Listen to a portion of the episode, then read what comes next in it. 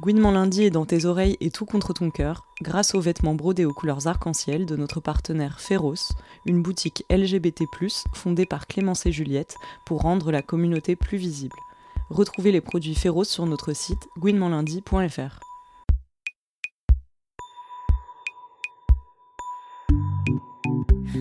Gouinement lundi.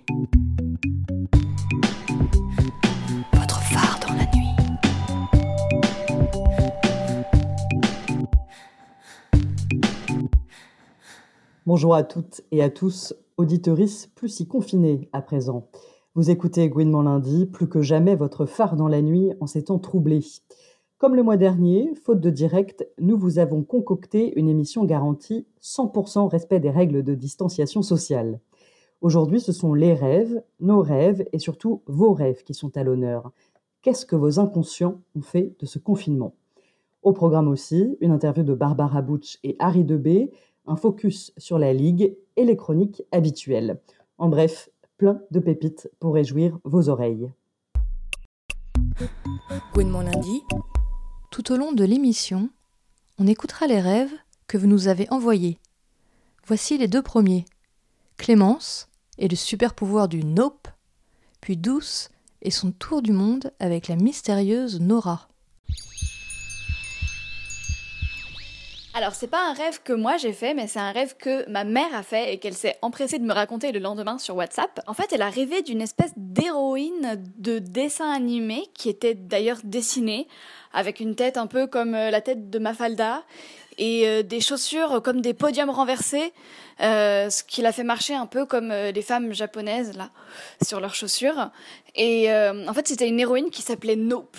Son super pouvoir, c'était que dès qu'elle était dans une situation où on la respectait pas en tant que femme, où on l'écoutait pas, où euh, où euh, elle était voilà pas pas respectée, voire agressée, il suffisait qu'elle dise Nope Et là, euh, tout s'arrêtait, on se mettait à l'écouter, on arrêtait de l'agresser, le banquier lui faisait un chèque, voilà. Et j'ai trouvé ça super drôle et ça m'a donné presque envie de, de réaliser c'est une série animée sur cette héroïne qui s'appellerait Nope, quoi, et qui apprendrait euh, à dire non.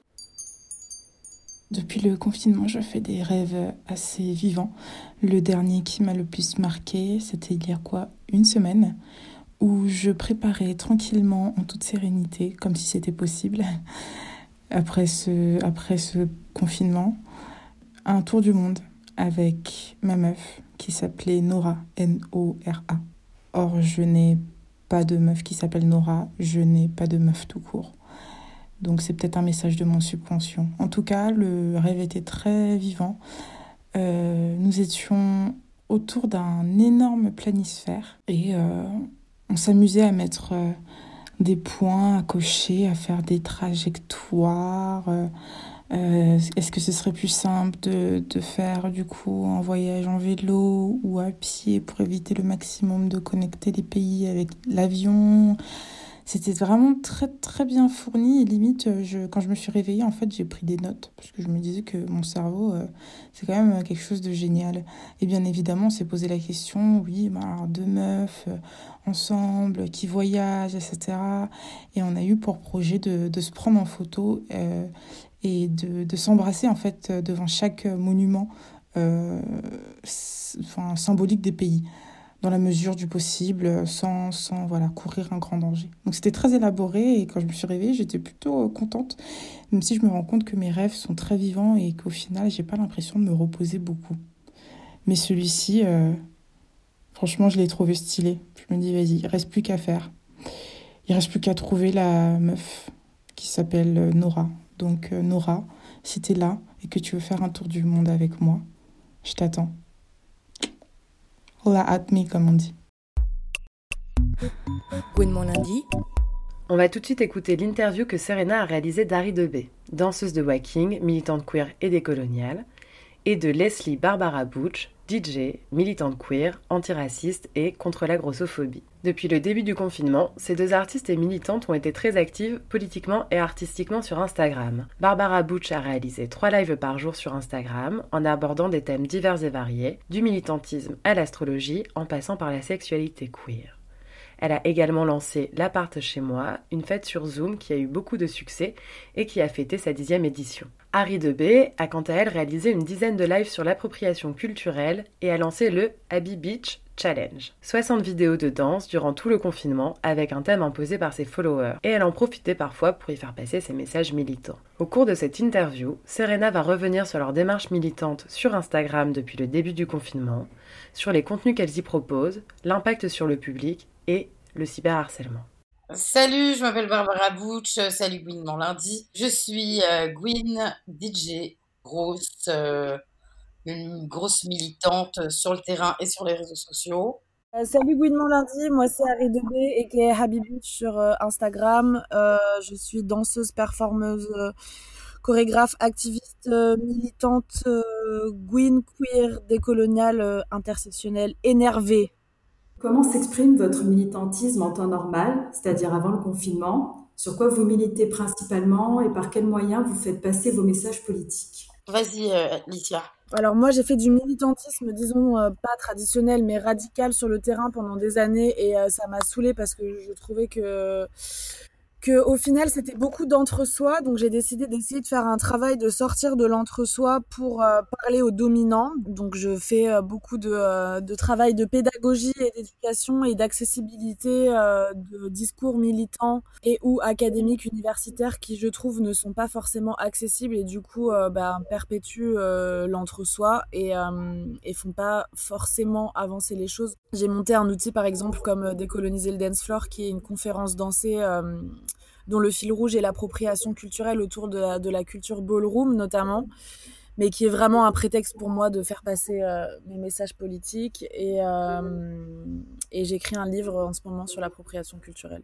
Pour les auditrices qui n'auraient jamais entendu parler d'appropriation culturelle, je vous conseille avant toute chose d'ouvrir Internet et de googler appropriation culturelle. Si jamais ceci n'est pas suffisant, euh, l'appropriation culturelle, c'est lorsqu'un groupe dominant s'empare d'une pratique euh, culturelle d'un groupe dominé à des fins de divertissement et euh, de profit sans en comprendre la charge mentale ni raciale ni les significations et valeurs pour le groupe dominé en question et qui du coup dépossède euh, le, les personnes principalement concernées euh, de leur culture et s'inscrit conséquemment dans euh, un continuum colonial. Mais tout ceci sera largement détaillé dans le livre qui va sortir bientôt et qui coûtera 13,12 euros. Donc la même question pour toi, Barbara Bouch, comment tu exprimes ton militantisme en temps normal? Moi, ces derniers temps, on m'a surtout réduit à ma lutte contre la grossophobie. Et en fait, ce qui est assez usant parce que euh, même si c'est la chose la plus visible euh, chez moi, euh, c'est pas euh, les seules luttes que je mène dans mon quotidien, puisque déjà je dois lutter contre l'antisémitisme puisque je suis juive, je dois lutter contre l'antiracisme, puisque mon papa il est marocain qui parle pas le français et que depuis que je suis petite il a honte d'être marocain. Euh, et donc, je dois dealer aussi avec ce genre de choses, parce que la, faut pas oublier que la France est un pays raciste. Donc, ouais, donc mes luttes, euh, euh, enfin, mon militantisme dans le quotidien, il se fait aussi bien sur les réseaux sociaux que sur le terrain. Donc, notamment, j'ai été, voilà, pendant un an et demi, la hum, coordinatrice du pôle LGBT du BAM le bureau d'accueil et d'accompagnement des migrants. Euh, je suis en train de monter euh, une autre, euh, une nouvelle structure qui s'occupera des, des plus précaires de la communauté et qui inclut aussi, bien sûr, les, les queers migrantes et les aider à faire toute leur, tout ce qui est leur accompagnement juridique, etc. Comment avez-vous eu l'idée d'utiliser Instagram comme un outil de militantisme et est-ce que vous utilisiez déjà ce réseau social de cette manière avant le confinement? Euh, alors moi j'utilisais déjà Instagram avant le confinement comme euh, outil euh, politique entre guillemets, en tout cas de transmission d'idées politiques parce que j'estime que c'est de l'ordre de, de notre responsabilité individuelle quand on a beaucoup de visibilité et qu'on se dit militant d'utiliser cette plateforme justement pour pour transmettre au moins du discours. Donc j'utilisais déjà Instagram pour faire ça. beaucoup d'ailleurs. Euh, sachant que, euh, que pour moi, déjà rien que faire de la visibilité quand on est euh, queer racisé, c'est déjà exister politiquement et c'est déjà, c'est déjà prendre de l'espace en fait. Donc c'est déjà être politique. Après, Instagram, c'était pas ma plateforme principale de, de militantisme parce que bon, c'est quand même genre super limité. On peut pas être militant que sur Instagram. Donc j'utilisais beaucoup la scène hein, pour, pour faire passer mes messages. Et après le début du confinement, quand, quand je me suis rendu compte que bah j'allais plus pouvoir faire ce travail de, de, de pédagogie et d'enseignement et de transmission, etc. Euh, IRL, et ben j'ai décidé de euh, un jour spontanément de faire un live sur l'appropriation culturelle puisque c'est un enjeu qui est au cœur de mon travail et qui finalement je trouve est assez intersectionnel en lui-même. Et c'est cool, je reçois plein de messages de personnes blanches qui, euh, qui captent en fait et qui, qui utilisent mon discours, enfin qui prennent des notes et tout et qui utilisent ce que je dis pour pour transmettre le message et, et ça pour moi ça veut dire que ça fonctionne donc donc je suis contente de ça, voilà. Enfin, tout le monde est un peu connecté sur Instagram, adore les belles images. Du coup, moi, je me j'ai commencé d'abord par servir des photos et euh, d'écrire des posts dessous euh, pour parler euh, des luttes ou de la grossophobie ou faire du body positive aussi. Et puis après, au travers de stories, en repartageant des posts de comptes que je suis euh, depuis longtemps ou euh, voilà des choses comme ça. Et puis après, depuis, enfin dès le, le début du confinement, je me suis dit qu'il fallait que je trouve une autre manière de, de militer.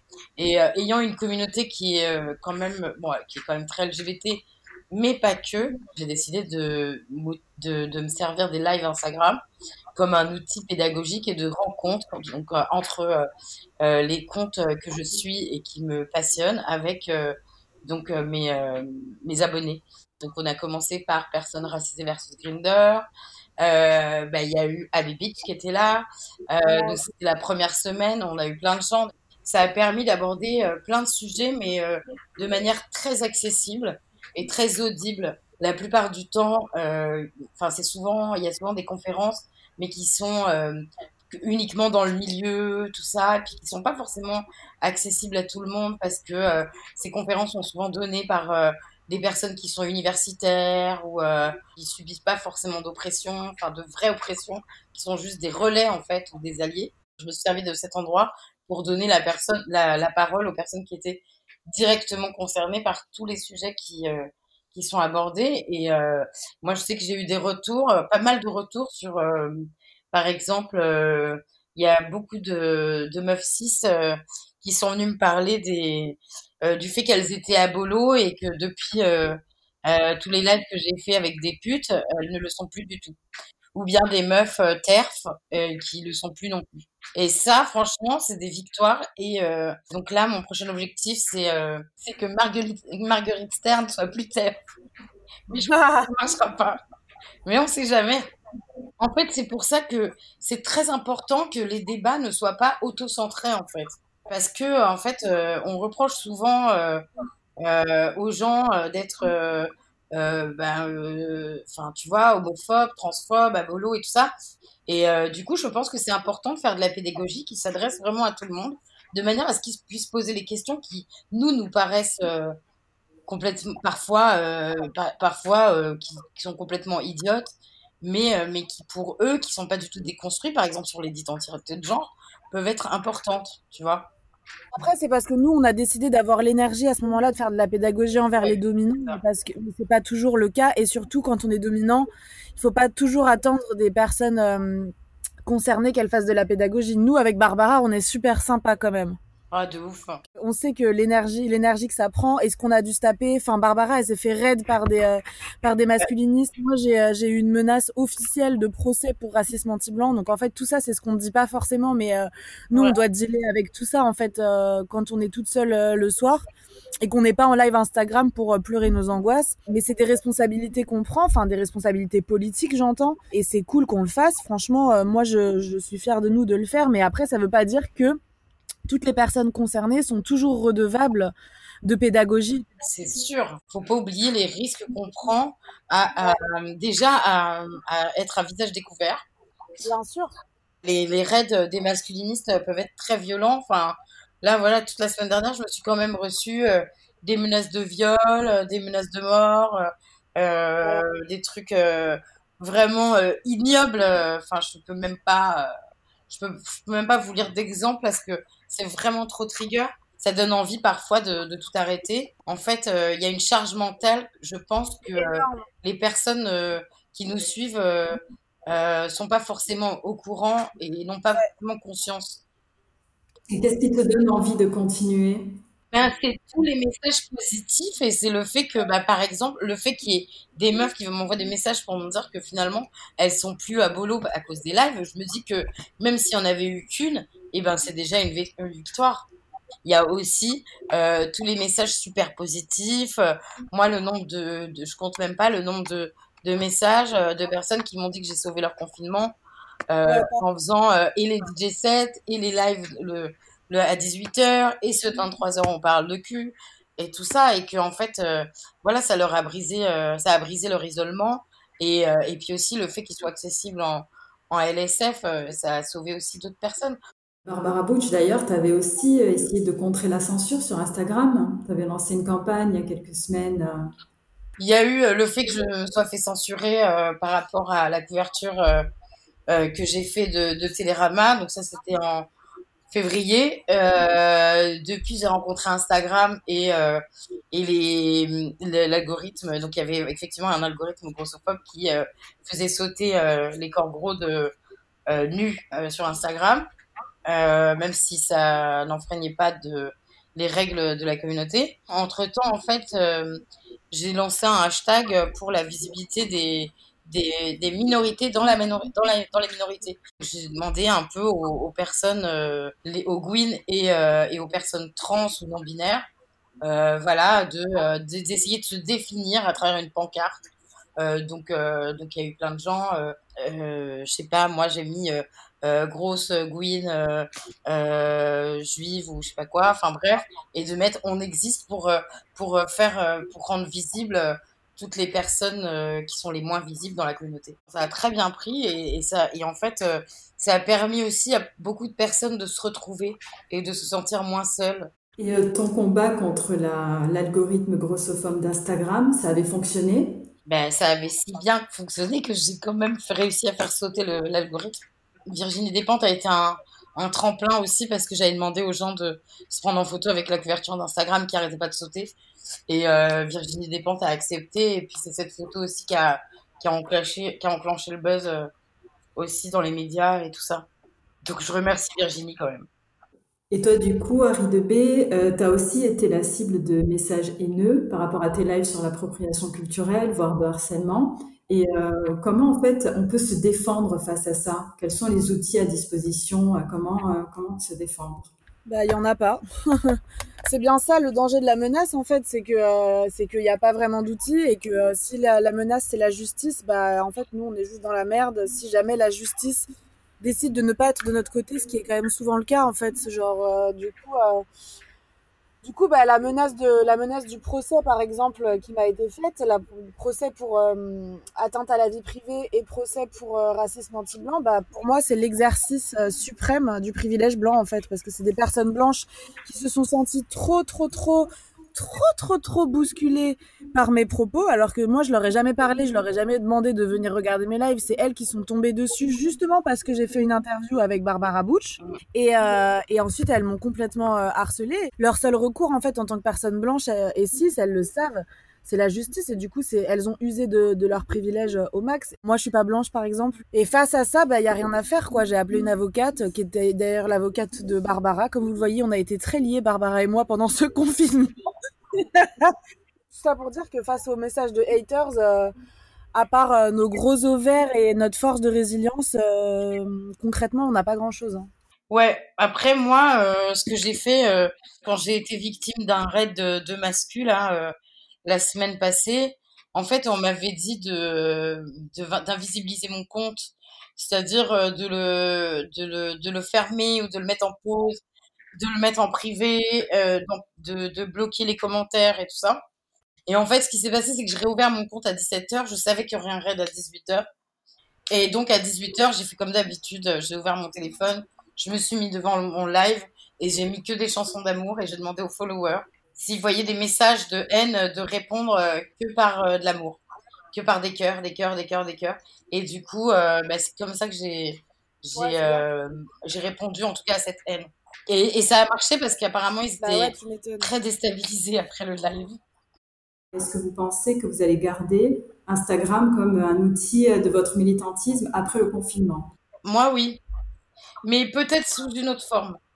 Je suis en train de réfléchir à de penser euh, ces lives euh, d'une manière différente, soit sur Instagram, soit ailleurs. Parce que ma vie, c'est pas Instagram en fait. Donc, euh, je... c'est ça, en fait, on sait pas comment on va revivre à partir de la semaine prochaine. Comment on fait pour gagner sa vie en ce moment quand on est artiste, DJ, danseuse? Ouais. Et on fait les mendiantes de l'amour. Et on fait les cagnottes. Est-ce que, par exemple, vous, vous êtes éligible au dispositif d'aide du gouvernement? Non. Et du coup, comment on fait quand on est hors radar comme ça euh? On fait appel à la solidarité, justement, de, du milieu, celle dont on parle tant. Et ça marche? Bah, ça marche, mais c'est pas viable non plus, quoi. C'est pas pérenne, quoi. On est dans la merde de... On est dans la merde Merci beaucoup. Salut Merci Serena, merci Gouinement Lundi, merci Barbara Bouche.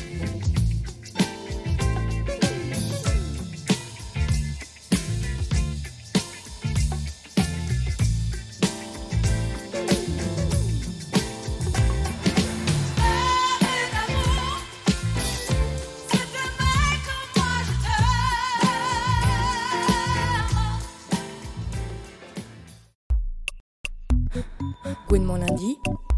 Lucie Carbone du Comedy Love nous offre à présent un petit moment de répit dans la morosité ambiante avec une chronique dédiée aux rêves. Et c'est le Comedy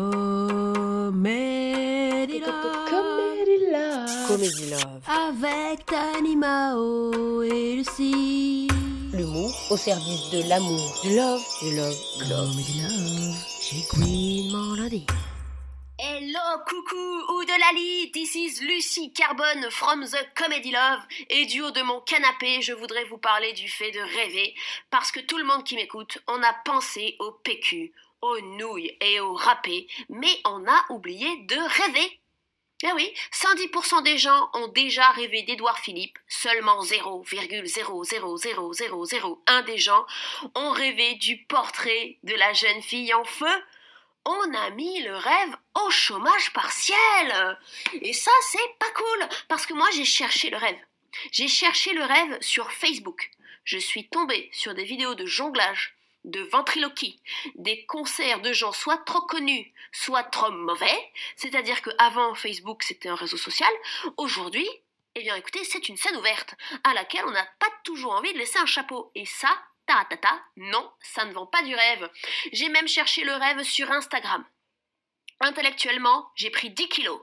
Cookie, cake noix, casse-noisette, c'est plus Instagram qu'on a, hein. c'est la brioche dorée. J'ai même cherché le rêve sur LinkedIn. Fin de la blague Moralité, le rêve est aussi discret que le confinement d'Agnès Buzyn. Et ça, c'est pas cool. Alors je pensais, je pensais qu'avec le déconfinement, le rêve lui-même allait se déconfiner. Mais écoutez, j'ai rêvé seul. Oui, parce que pendant que les gens se déconfinaient chez Zara, eh bien écoutez, moi je faisais un câlin à un arbre. Tout à fait. Je suis tombée sur grand-mère Feuillage. Elle m'a dit coucou. Je lui ai dit hola. Du coup, on s'est fait un petit câlin. D'ailleurs, j'en profite pour vous dire de vous hydrater parce que la peau sèche, Bref, je trouve dommage que même le rêve soit masqué, parce qu'une vie sans rêve, c'est une mort vivante. Le rêve, c'est ce qui permet de mettre mardi debout quand lundi est à genoux. Alors je parle bien sûr de lundi et non pas de guidement lundi, puisque guidement lundi est toujours debout. Et ça, ça fait rêver. On dit oui, on dit banco, c'est ça qu'il faut faire. Allez, courage, parce que en fait, le rêve est à la réalité ce que la Q10 est à la peau sèche. Il faut y aller de jour comme de nuit, et je vous dis même que le rêve sauve des vies. Ça sauve des vies comme il a sauvé la mienne. Par exemple, moi, le rêve m'a réveillé d'un sommeil de 5 ans. Pendant 5 ans, je marchais à côté de moi, à la défense, au milieu des tours, aux 50 nuances de gris. Les amis, j'étais somnambule de ma propre vie. Alors il faut rêver. Il faut, il faut rêver toujours, toujours, toujours, parce que rêver, ça sauve des vies. Parce qu'une vie sans rêve, c'est comme un crayon sans mine. Il faut les deux pour écrire les plus belles pages de sa vie. Alors aimons, rêvons et gouinemons lundi. Bisous bisous Gouinement lundi, on replonge dans vos subconscients confinés. Flavie fantasme une mutinerie centre culturel et Romy tente une star académie particulière. J'ai fait un rêve qui concerne à la fois le confinement et un fameux bar lesbien, donc je trouvais ça marrant de le raconter. J'ai rêvé que c'était encore le confinement et que certains établissements étaient autorisés à rouvrir, à condition d'élargir leurs activités, de sorte à proposer une offre plus diversifiée, étant donné que la plupart restaient encore fermés. La mutinerie obtenait une autorisation de réouverture et devenait donc un important centre culturel au cœur de la ville. De fait, la ville n'était plus Paris, mais une sorte de petite ville aux Pays-Bas dans la même ambiance qu'Utrecht. Il faisait beau, l'ambiance était douce, tout le monde se déplaçait à pied ou à vélo et se connaissait plus ou moins. Nous nous étions rendus compte que la mutinerie était en réalité entourée d'un grand espace, une sorte de terrain vague inutilisé jusqu'ici, qu'elle transformait pour l'occasion en jardin, permettant d'accueillir divers événements tels des concerts, des barbecues et des après-midi posés autour d'une piscine gonflable. Il y avait aussi un premier étage qui était consacré à la restauration, avec systématiquement une offre végane quand le menu entier ne l'était pas. Au rez-de-chaussée, un couloir donnait directement dans un magasin bio attenant. Alors c'était au, début du confinement et dans ce rêve j'étais dans une immense maison, c'était un peu comme un gîte et il y avait plein de gens que je connaissais pas et surtout il y avait une ex qui a été assez importante pour moi. Et en fait on passait une épreuve de chant pour intégrer une, émission de musique à la télé euh, comme un Star Academy. Et dans le jury il y avait un ancien prof de mon école de théâtre qui a été quelqu'un de très, très méchant avec moi. Et hum, en passant l'épreuve de chant, j'avais l'impression de pas chanter. C'est comme si, euh, enfin, je chantais pas quoi, mais j'étais quand même dans euh, dans l'épreuve. Et hum, surtout, je me ressemblais pas parce que je suis petite et brune, et dans l'épreuve, j'étais grande et blonde. Mais c'était quand même moi. Et j'avais un autre nom aussi pour passer l'épreuve. Après, les résultats étaient affichés sur le mur pour savoir qui allait faire partie de l'aventure. Et mon nom sur le post-it, il était encore différent et j'arrivais pas à lire si j'étais prise ou pas. C'était, c'est comme si c'était flou ou euh, c'était pas clair. Et en fait, c'était un système de bâtons. Donc un bâton, c'était une voix du jury. Et en fait, tout le monde était pris et moi, je savais pas. Donc j'allais voir mon ex. Euh, elle, elle avait chanté en duo. Et euh, il y avait un peu un truc où je demandais à tout le monde, mais personne ne savait. et donc je suis revenue vers les post-it j'ai regardé de plus près et en fait j'avais moins de voix que les autres, mais j'étais quand même prise, mais avec une note sur le papier comme quoi j'étais tarée. Et là, mon prof euh, de théâtre, enfin ancien, venait me voir et me demandait alors toujours tarée. Et se termine que je demande à ce que mon vrai prénom soit utilisé pour l'émission. mon lundi, on écoute à présent une interview de Catherine Facerias qui fait le point sur les projets de la Ligue, les lesbiennes d'intérêt général. Pour celles qui ne les connaissent pas, il s'agit d'un fonds de dotation qui soutient de nombreux projets, dont Gouinement lundi, et qui a lancé pendant le confinement un appel à dons afin de soutenir des projets qui soutiennent les lesbiennes en difficulté. Bonjour Catherine, merci d'avoir euh, accepté notre invitation pour Gouinement lundi. Tu es euh, l'une des cofondatrices euh, de la Ligue, les lesbiennes d'intérêt général. Quelles sont actuellement les urgences identifiées par la Ligue face, on l'a dit, à la situation sanitaire et au plutôt très long déconfinement qui s'annonce Est-ce que c'est justement pour ça que vous avez lancé un appel aux dons? C'est pour ça effectivement qu'on a décidé de faire cet appel à dons parce qu'il y avait des infos qui nous remontaient qui étaient vraiment, euh, enfin qui, qui le cœur, quoi. Qui sont vraiment difficiles à, à, entendre, difficiles à écouter.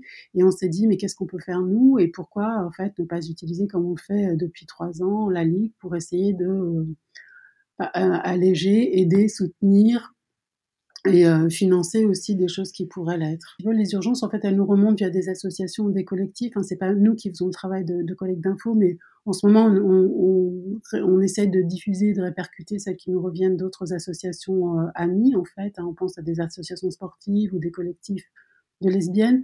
Et donc, on sait par, par le biais de ces, ces lesbiennes que c'est un exemple très important pour nous. La situation des réfugiés est en ce moment vraiment, vraiment, vraiment difficile les logements, on sait, sont, enfin, c'est pas que pour les lesbiennes réfugiées, mais pour elles, en tout cas, c'est le problème aussi. Les logements sont donc vachement exigus. Euh, les sources de revenus, pour la plupart, sont inexistantes, ont disparu. Et euh, dans ce cas-là, bah, comment on fait pour trouver de quoi se nourrir et de quoi se maintenir en à peu près bonne santé?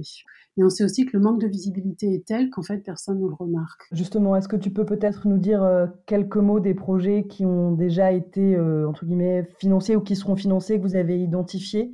Donc pour l'instant, on a des échos évidemment favorables sur la sur l'appel à dons. Les réponses ont été assez immédiates. Je vais en profiter d'ailleurs pour remercier chaque personne qui a donné. Hein, à chaque fois, ces personnes donnent et c'est vraiment à la hauteur de leurs moyens. Et on s'était dit donc pour revenir à cet appel à dons que plutôt que de créer une cagnotte spécifique, euh, c'était peut-être plus simple en fait d'orienter les dons qu'on reçoit pendant les 45 jours qui viennent vers des associations, des projets de soutien aux lesbiennes en situation d'urgence.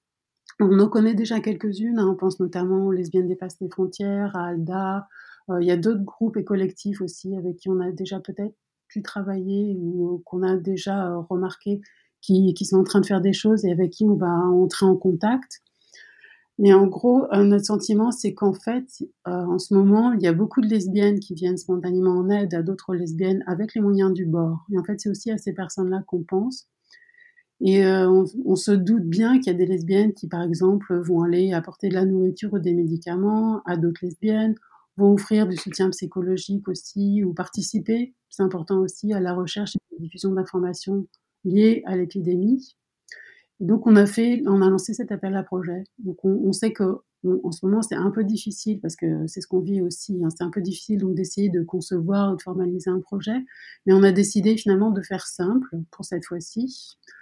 Donc votre association, votre collectif a mis en place des solidarités concrètes vers les lesbiennes en situation de fragilité vous avez besoin d'un coup de pouce ou d'un coup de main, vous nous contactez. Voilà. Et ce qu'on se dit, c'est que l'épidémie est évidemment loin d'être terminée. Et tant qu'elle dure, en fait, notre euh, appel à projet va durer aussi.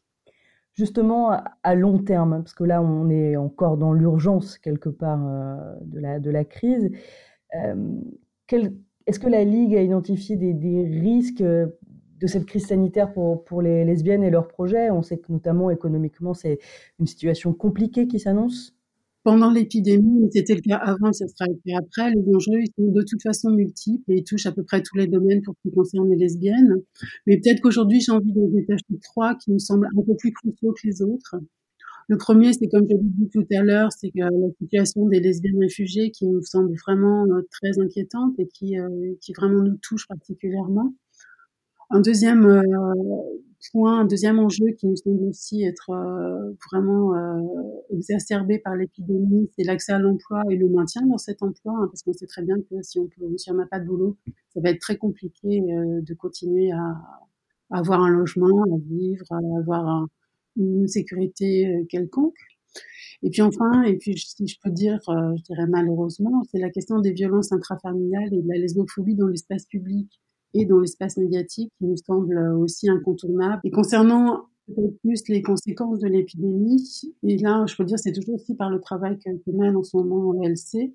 Dans certains pays européens, comme la Serbie par exemple, on a remarqué que les lesbiennes qui de plus de 65 ans sont dans une situation de fragilité et d'isolement qui n'est rompue que parce que d'autres lesbiennes plus jeunes euh, apportent de l'aide, c'est-à-dire qu'elles viennent, elles organisent une solidarité, elles apportent à manger, elles arrivent à en fait pallier les manques de structures étatiques ou de structures plus, plus officielles. On sait aussi que par exemple en Italie, c'est le confinement dans les cellules familiales hostiles, voire parfois lesbophobes, qui est la source de violence. On se dit donc à la Ligue que les situations similaires doivent forcément exister en France. Et c'est aussi euh, sur ces, euh, cet état des choses, ces situations-là, qu'on veut un petit peu appelé à la mobilisation. Et enfin, si je peux rajouter encore un mot, on a pu voir aussi ces dernières semaines des lesbiennes et des gays être une fois encore désignés comme les responsables de l'épidémie. Ça, c'était le cas par des politiques, on a vu ça en Turquie, c'est également le cas par des religieux en Europe, en Afrique, on a vu aussi beaucoup aux États-Unis. On a aussi vu la Pologne qui euh, s'est mise à instaurer des zones anti-gouines, anti-PD, anti-trans. Et si on ajoute à ça les atteintes qui sont faites en ce moment au droit à l'avortement et l'arrêt de certaines procédures législatives en cours, je pense par exemple à la PMA, on se dit que la situation des droits des lesbiennes en particulier et des femmes évidemment en général est terriblement préoccupante et qu'effectivement on doit s'en préoccuper. mon lundi. Un peu de poésie parce qu'on en a toujours besoin. À suivre un extrait du recueil Voguer de Marie de Quatre Barbes. Parfois je me demande ce qu'aurait été ma vie si tu n'avais été en ma vie. Et si ma vie, passant à côté de la tienne sans la voir, ni la tienne ne me voyant, ce que nous aurions fait de nos corps autonomes, de nos corps déconnectés l'un de l'autre, et pourtant travaillés l'un par l'autre, et par la conscience aiguë d'un manque à chérir, vide, palpable et insistant, qui se serait levé devant nous. Car, sans notre rencontre et hors d'elle, parfois je me demande si j'aurais vécu, et si je vis vraiment le jour pour te connaître et te chérir, si la vie ne m'avait donné cette occasion justement de vivre pour me faire connaître de toi et en toi, et dans l'état actuel de nos relations, dans un certain état du désir que nous traversons jour après jour, malgré la perte et le fait que nous ne soyons plus deux dans la vie qu'actuellement nous menons. Et lorsque j'avance, seul, en face d'elle, et que nous courons vers elle qui passe dans notre dos, que nous cavalons à sa poursuite à l'instant précis où elle passe, devant nous qui n'est plus qu'une idée abstraite, à la fois si petite et vivace. Jamais elle ne s'arrête sur sa route pour contempler la solitude de ce qui reste sur le bord. Elle continue là où elle court, toujours, éternellement, au devant de toute chose où elle va sans que nous puissions la suivre. Parfois je me demande ce qu'aurait été ma vie si elle n'était pas entrée en ta vie comme en une forme plus large, si elle ne s'était pas tenue légèrement au-dessus de ma vie par la grâce de quelque chose, et au moment où tout semble près de s'effondrer, il y a encore ce fragile équilibre qui nous tient, par la grâce, comme le moment où je touche ta joue et je m'endors dans l'idée que je me fais de ta présence, malgré la perte. Le sommeil me rend jaloux de ces instants volés, mais j'avoue que je suis seule dans cet état de dispersion où mes idées vont, mes sensations brouillées vont seules, et je suis propulsée contre ce fragile rempart sur lequel les choses ricochent, et toujours, à l'instant où je crois te rejoindre, je tombe plus profond, dans cet appareillage, entièrement dépris de ce que nous avions et croyons avoir, et qui nous sauve à vrai dire à chaque instant. Je ne crois pas qu'au point où nous en sommes, nous puissions tomber plus profond. Parfois je me demande si je ne suis pas tombée tout à fait en dehors d'elle, par nous interposés. La vie change de bord, tendue sur le bord, et si nous ne sommes plus vraisemblablement ensemble dans cette vie, sans nous plier tout à fait à l'état des choses, mais avec elle et elle en nous, et dans l'ensemble que nous formons avec elle, elle en nous et par nous, sur le bord, parfois elle court, et je prie pour qu'elle ne nous fasse pas tomber plus profond. Et lorsque nous tombons dans elle et qu'elle tombe sur nous, ou juste à côté de l'ensemble précaire que nous formons dans elle, jamais nous ne cessons de faire rouler entre nos doigts de petits morceaux colorés d'elle, par la chaleur de nos proximités, où soudain s'engouffre un feu plus vaste qui nous absorbe, nous dérobe et ne nous lâche pas. Parfois je me demande si la nature de nos relations a infusé ma vie au point que nous ne puissions plus nous passer d'elle, alors qu'elle passe, elle, toujours, sans s'apercevoir de rien, dans l'indifférence de sa course, alors que nous sommes passés à travers elle, pour ainsi dire, et qu'elle est passée au travers de nous, et d'elle à nous sans qu'elle le sache, vraiment est-il possible que nous n'en sachions rien? Parfois je me demande si ma vie a vraiment tenu en ma vie, et s'il ne s'est pas passé un jour qui a décidé de tout et décimer les autres, un à un, et inverser le cours que traçait inlassablement le chemin de destruction du temps. Et si je ne t'ai pas rencontré finalement pour me retrouver comme une image projetée de ce que nous aurions pu être? Mais me voici, à présent, artisan de ma vie ou simple bûche. Et je ne sais pas dans quelle direction orienter sans toi ma réserve de joie sans fin.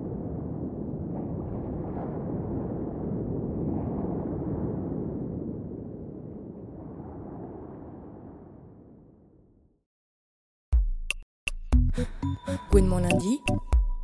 Vous l'aurez peut-être remarqué, faute de direct, on change nos habitudes et on ne diffuse pas de morceaux choisis. Ça ne nous empêchera pas cependant de vous faire vivre une expérience musicale avec une chronique sonore écrite par Flavie et réalisée par Louise.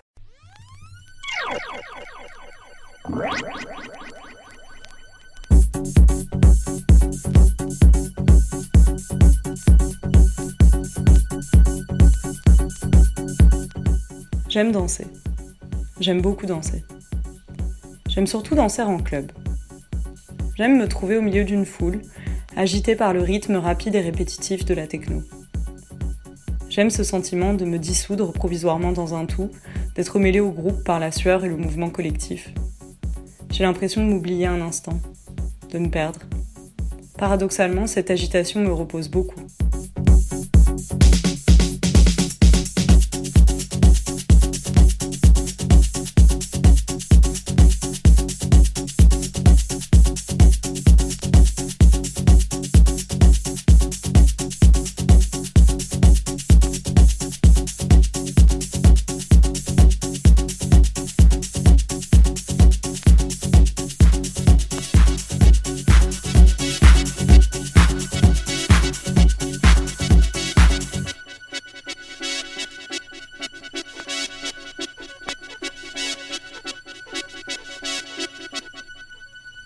Cet espace de repos, cette bulle hors du temps, m'a rapidement beaucoup manqué suite au confinement. Je continuais de travailler dans le milieu médical et je me suis sentie saturée. Je n'avais plus ce précieux sas de décompression et il me manquait cruellement. C'est quelque chose qui m'a surprise, je m'y attendais pas. Pas à ce point, pas si vite. Comme on dit, on se rend souvent compte de ce qui nous importe quand on en est privé. Danser en club m'a vite beaucoup manqué. Avant que mes amis ne me manquent, avant que partir en week-end, traîner dans les bars et même rencontrer des filles ne me manquent. J'ai senti qu'il fallait que je trouve une réponse à ce besoin frustré.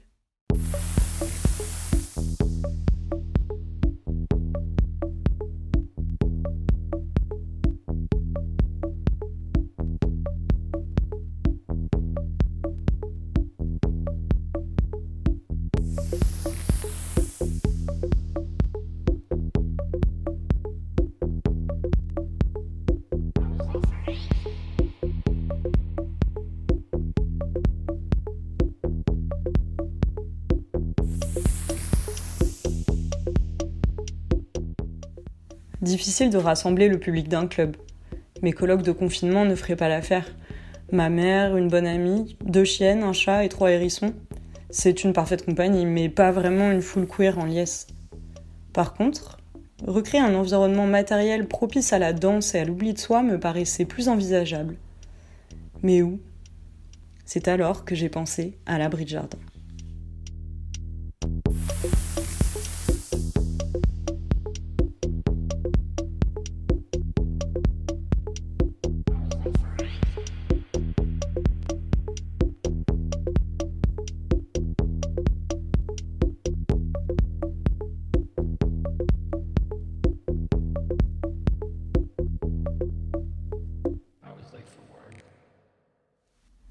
Un abri de jardin.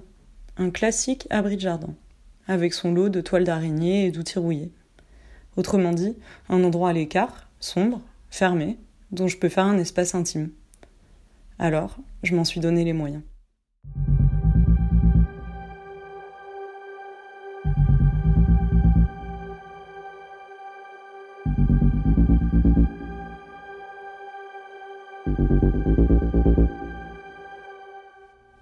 J'ai aménagé l'espace, en fonction d'aspects à la fois pratiques et esthétiques. Il fallait dégager suffisamment de place pour danser, évidemment. J'ai poussé la tondeuse d'un côté, la vieille échelle de l'autre. J'ai empilé les caisses en bois, ce qui permettra par la suite de faire un joli éclairage en positionnant une ampoule derrière. J'ai découvert le vieux four en fonte en guise de déco. J'ai passé un coup de balai pour enlever l'arbre coupé, qui laissera cependant son agréable odeur flottée, mêlée à celle de l'essence. Je n'ai pas touché aux toiles d'araignée pour ne pas déranger celles qui y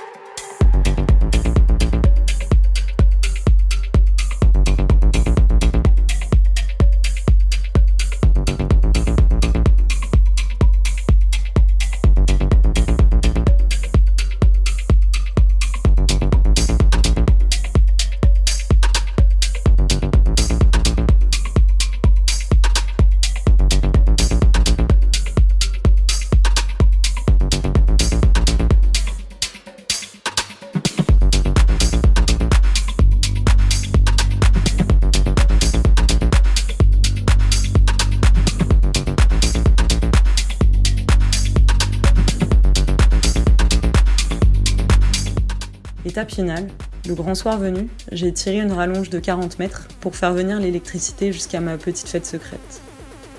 Et j'ai envoyé le son, et j'ai dansé.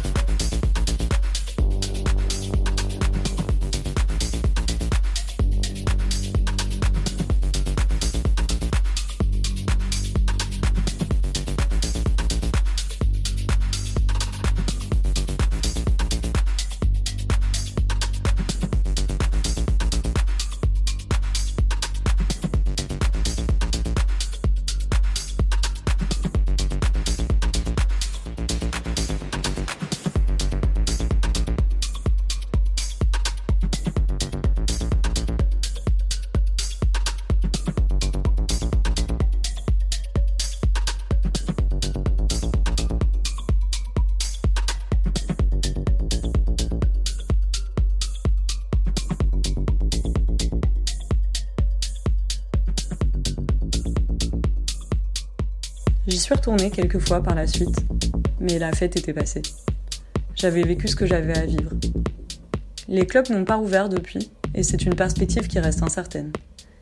J'ai l'espoir qu'un jour, quand je me retrouverai à nouveau au milieu de la foule en nage, des effluves d'arbres coupés et d'essence viendront me chatouiller le nez. mon lundi. Pour finir, une dernière incursion dans vos rêves. Cette fois, Pénélope nous révèle le secret de Macron et Sarah se fait tatouer. Mais pas seulement.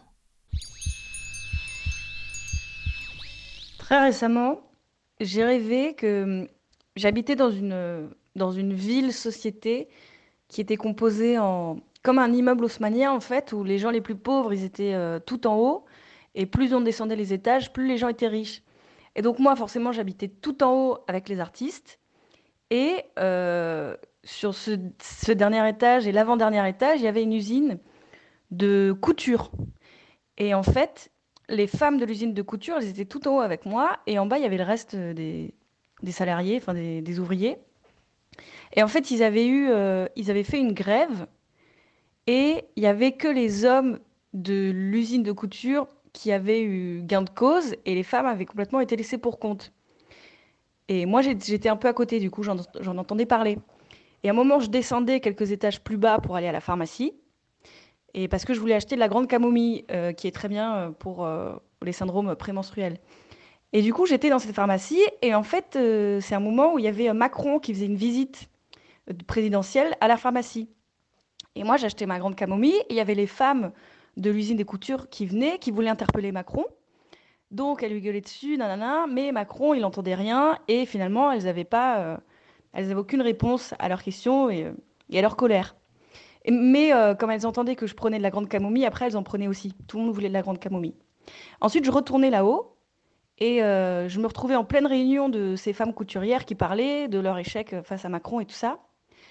Et là, il y en avait une qui disait Non, mais vous savez euh, qui est vraiment Macron?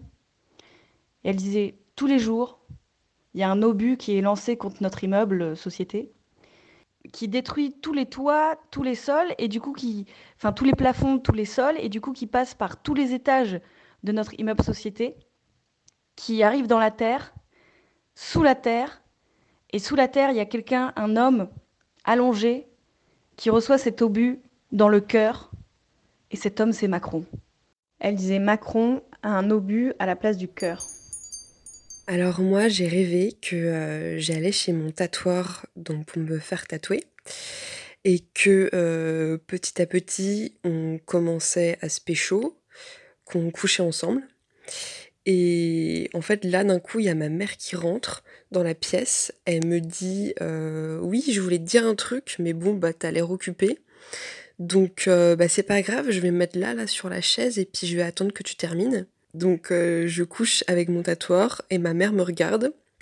Donc je sais pas ce qu'il y a de pire en fait entre coucher avec un mec cis ou que ta mère te regarde pendant que tu baises. Euh, mais j'ai encore euh, deux bonnes semaines de confinement devant moi pour résoudre cette question, donc euh, bah, je vais t'occuper. Hein. Gouinement lundi. Gouinement lundi, c'est fini pour aujourd'hui. On espère évidemment vous retrouver très vite en direct. Un grand merci aux auditeuristes qui ont partagé leurs rêves avec nous. Merci évidemment à toute l'équipe, Isabelle, Lucie, Flavie, Serena, Juliette et Mathilde. On remercie aussi la JL et l'équipe du Comedy Love. Vous pouvez retrouver toutes nos émissions sur notre site gouinementlundi.fr ainsi que sur les plateformes de podcast. Retrouvez-nous aussi sur Facebook, Twitter et Instagram. Prenez soin de vous et surtout, sortez masqués.